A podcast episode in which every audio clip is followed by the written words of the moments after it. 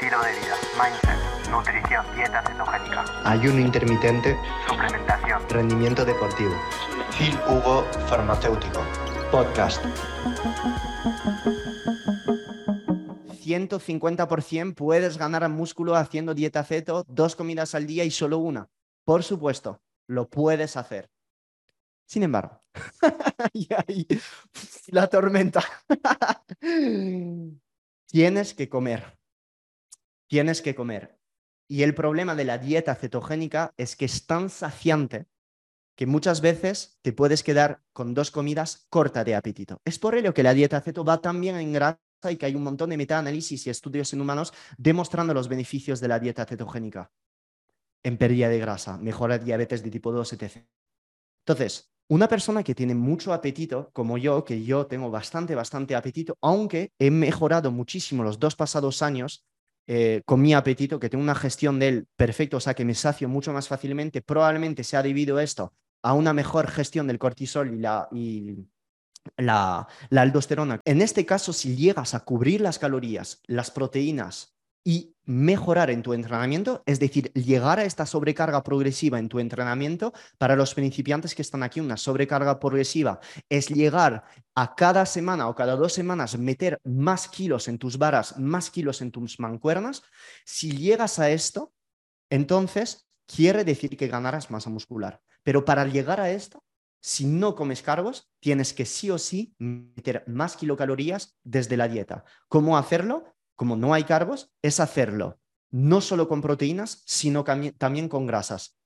El problema de hacerlo con cetosis es que si no tienes mucho apetito, en dieta cetogénica, es que si no tienes mucho apetito, yo te voy a decir de meter más proteínas de lo normal, entre 2,5 3,0 gramos por kilo de peso. Pero es que el problema, cuando yo recomiendo esto, es que las personas se sacian mucho comiendo tanta carne, tanto huevo, tanto pescado. Y a pesar de meter mucha proteína, como estás tan saciada, te quedas tan corta de calorías que al final no generas al final de esta semana este superávit calórico que es necesario para qué? Para subir los niveles de T3, subir los niveles de cortisol, subir los niveles de testosterona, subir los niveles de GH para no inducir un déficit calórico, para poder mantener tu masa muscular. Y tu objetivo no es mantener la masa muscular, es crear masa muscular. Entonces, no tendría miedo en incorporar un poco de carbohidratos después de tu entrenamiento, solamente los días donde entrenes fuerte. Si no tienes una enfermedad neurodegenerativa, no veo el problema en meter esta cantidad de carbos. No tendría miedo en poner un poco de boniato, un poco de plátano, carbos que digieras bien. Yo, por ejemplo, uso tortitas de arroz. No porque las tortitas de arroz sean superior. De hecho, el índice glucémico de la tortita de arroz es absurdo, es muy alto. Pero las tomo porque es casi el único carbo que tolero bien. Y no quiero meter mucha fruta porque pienso que la fruta ya la pongo con los arándanos que como. Entonces, un poco de arándanos, mis tortitas y ya está. Pero no te digo hacer lo mismo. No te digo hacer lo mismo. Te estoy diciendo usar cantidades que te van bien a ti y ya está. Punto. Pero no tener miedo a meter carbohidratos.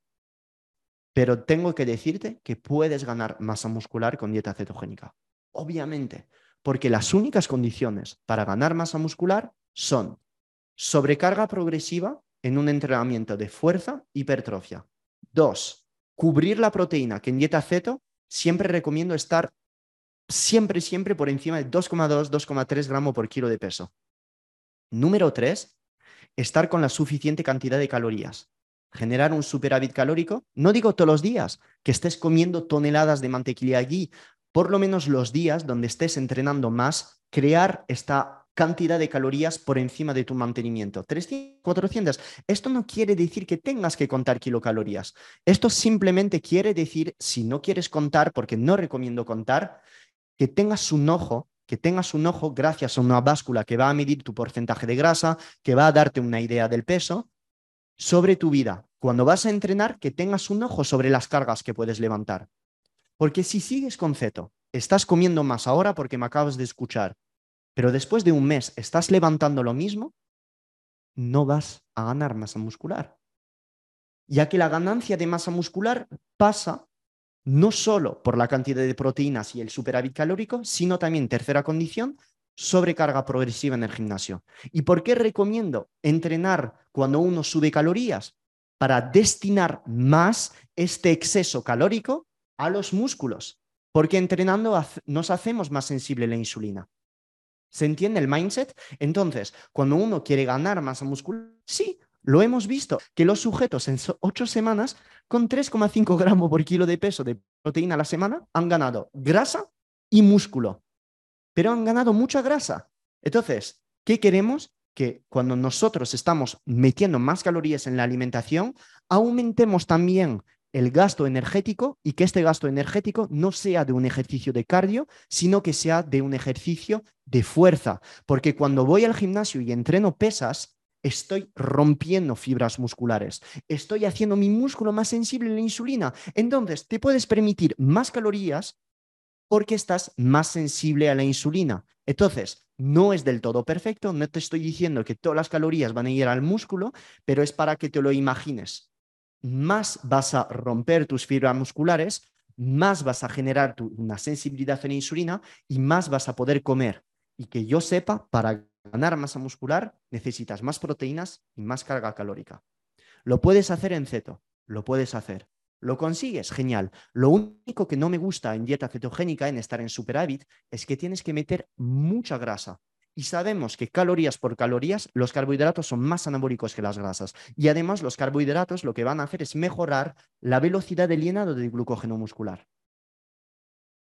Entonces, yo soy más partidario en hacer una herramienta como la low carb de keto optimizada o la keto flex, que es un ciclado de macronutrientes durante la semana, un día más cetogénico, otro día más alto en carbohidratos, otro día más carnívoro y vas oscilando, pero tener los días donde entrenes fuerte, fuerte, por ejemplo, culo, piernas, eh, dorsales, todos estos grupos musculares gordos, post-entreno y durante el día metes más kilocalorías. Y los días donde si estableces o quieres elegir una herramienta más low carb y tienes miedo a los cargos o reaccionas muy mal a los carbohidratos, como yo, que yo solo uso carbohidratos cuando tengo días de entrenamiento súper salvajes y que he andado fuera muchos pasos, si lo haces como yo, los días donde entrenes mucho, boom, metes estos carbohidratos. Y a veces os, lo enseño. Si me mido las cetosis y a 20 horas vuelvo a la cetosis. Me, mido el beta-hidroxibutirato y estoy tan cetoadaptado que vuelvo rápidamente. ¿Y por qué a mí me interesa mantener mis niveles de cetonas un tanto alto? Porque sufro de mucha ansiedad. No, hoy me, he mejorado muchísimo, pero cuando me salgo de la dieta, cuando empiezo a dormir mal, cuando estoy metiendo más carbos, que nunca lo hago, nunca lo hago porque no quiero volver a mi pasado de mierda. Entonces, hago estas estrategias de no usar muchos carbos para poder gestionar mi ansiedad al límite, que estar al límite. Hostia, ¿qué cantidad de carbos me van a permitir rendir bien, tener una mejor estética y ayudar a rendir en el gimnasio? Esto es el mindset. Ok, pues voy a usar estos carbos para tener todos estos beneficios, pero no mucho, para no tener todas las mierdas. En cambio, tengo amigos culturistas naturales que no toman nada de esteroides, pesan 80 kilos, miden 1,75, no tienen grasa, músculos enormes y les funciona tener una dieta muy alta en, en carbos, baja en grasa. ¿Pero por qué? Porque uno, toleran bien los carbos, dos, no tienen la misma genética que yo y muchas otras personas que probablemente si estás en esta membresía es porque también no puedes con muchos carbohidratos y porque entrenan como bestias un culturista natural que no usa, no estoy diciendo que los culturistas que usan hormonas no entrenan como bestias, pero un culturista natural no tiene testosterona exógena, no tiene nada. Para llegar a un físico así, o sea, yo les conozco porque son mis amigos, entrenan, pero como putos salvajes. Entonces, obviamente que te puedes permitir no sé cuántos gramos de carbohidratos cuatro veces al día, porque tu cuerpo es una esponja. Tu cuerpo es una esponja. Entonces, sí, le pueda ir muy, muy bien a esta gente. Y yo jamás en la vida me vas a, escuchar decir, los que toman carbos son ridículos, eh, que no, que no, si veo analíticas de gente que no hace ceto y la tiene perfecta, lo pueden hacer.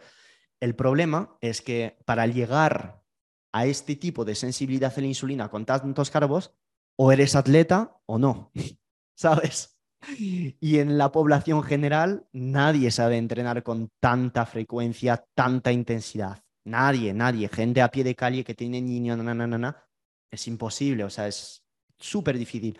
Salvo, el salvo, ¿sabes? El típico ejecutivo, empresario, que se levanta a las 5 de la mañana, la camisa blanca ahí, tal, súper americano, a las 7 de la noche estoy aquí con mi mujer, ¿sabes? La típica peli, ¿no? Que es el 0,0001% de la población, ¿sabes?